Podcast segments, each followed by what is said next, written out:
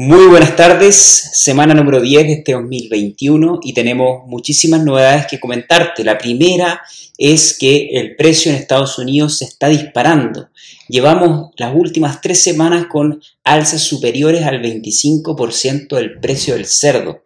En este momento el precio es un 68% más alto que la misma semana del año pasado en Estados Unidos. Incluso, y eso que aún no comenzaba la crisis que sacudió todo el mercado y que generó una liquidación de cerda. Y eso generó también una baja oferta que encontramos hoy en día debido a la recuperación de las exportaciones que se encuentran en Estados Unidos y que están aumentando significativamente en, eh, hacia China específicamente. La razón, Alemania dejó de participar como proveedor, la comunidad europea ha perdido bastante mercado eh, debido a esta situación complicada que está atravesando Alemania al ser vetado por parte de China y otros países del sudeste asiático eh, y también de Asia para poder exportar. Es una situación negativa y aquí vemos que Estados Unidos se ha favorecido muchísimo.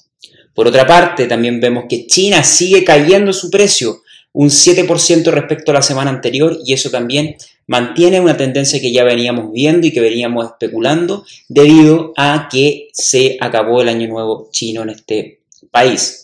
Por otra parte, en Latinoamérica vemos que existen eh, eh, precios estables en la mayoría de la economía, en algunas existen algunas bajas, pero es muy importante señalarles que Colombia celebra un nuevo destino de exportación. Esto me pone muy contento, de un país que he estado siguiendo desde mi inicio de la carrera profesional en los últimos ocho años y uh, siempre ha estado constantemente promocionando el consumo local y también trabajando fuertemente eh, a través de la comercializadora CI Porco y también junto con Por Colombia en poder llevar el, al destino, a destinos externos la carne de cerdo colombiana. No solamente el buen café tiene que irse a otra parte del mundo, sino que también la, la carne de cerdo colombiana que es producida por diversos productores en un, medio, en un mercado, en una porcicultura muy atomizada, que eso es una gran ventaja. Y si me están escuchando o leyendo o bien, eh, viendo algunos eh, productores colombianos, mantengan eso, mantengan la colaboración, sigan siendo agremiados también sean muy importantes de que si crecen, que vuestros compañeros productores también crezcan, que el crecimiento sea